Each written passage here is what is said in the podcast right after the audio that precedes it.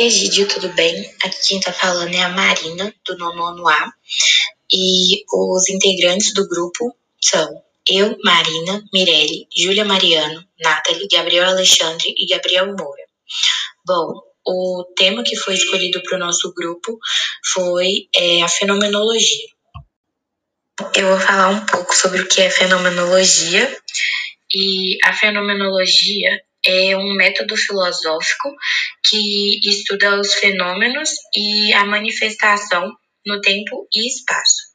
Bom, ela apresenta a forma de como consiste a essência das coisas e como é percebida no mundo. Bom, também é como esses fenômenos podem ser é, apresentados na consciência do ser humano. Uma das características que podem ser sugeridas seriam as, as discussões né, sobre o tema e com as atitudes é, que são evidenciadas diante do mundo e das coisas. Em conta também é, a mesma consciência a partir de uma nova atitude. A fenomenologia não é um sistema de pensamento, mas sim uma forma de conhecer e descrever aquilo que manifesta como fenômeno. Conhecer os fenômenos como eles se apresentam na consciência humana é o objetivo da fenomenologia. A proposta, a princípio, é a de suspender as generalizações científicas ou filosóficas. Portanto, a fenomenologia é uma forma de conhecer e de descrever aquilo que se manifesta como um fenômeno. Tenta entender a modernidade como uma forma de ser e de pensar que começa a se configurar com o Renascimento e se estabiliza no decorrer dos séculos seguintes. O homem é entendido como tendo o poder de conhecer a realidade, através da dúvida, podendo distinguir, transformar e comparar.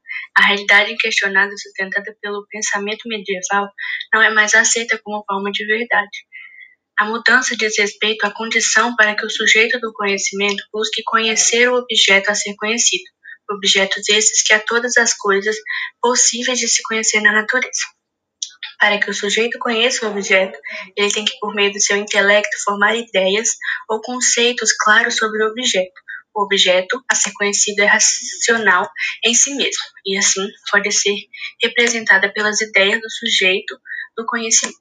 A internacionalidade acontece quando o indivíduo concentra seu pensamento na interpretação das evidências, de maneira imparcial, a fim de alcançar a consciência, entre parênteses, conhecimento de um fato dos pacientes, como a saúde do corpo, quanto tanto mental do que física, como em conta as questões emocionais e sentimentos do paciente.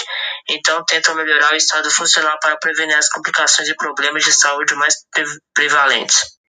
Dados da consciência humana, como a fenomenologia, estuda as estruturas de consciência que experimentar a partir do ponto de vista em primeira pessoa. A ética estuda a moralidade de atos humanos de modo natural. Finalizar é, com base nos estudos é, que chegamos à conclusão é de que a fenomenologia é de grande importância para o ser humano, pois os fenômenos são significações ou essências que aparecem na consciência e que são também consciência.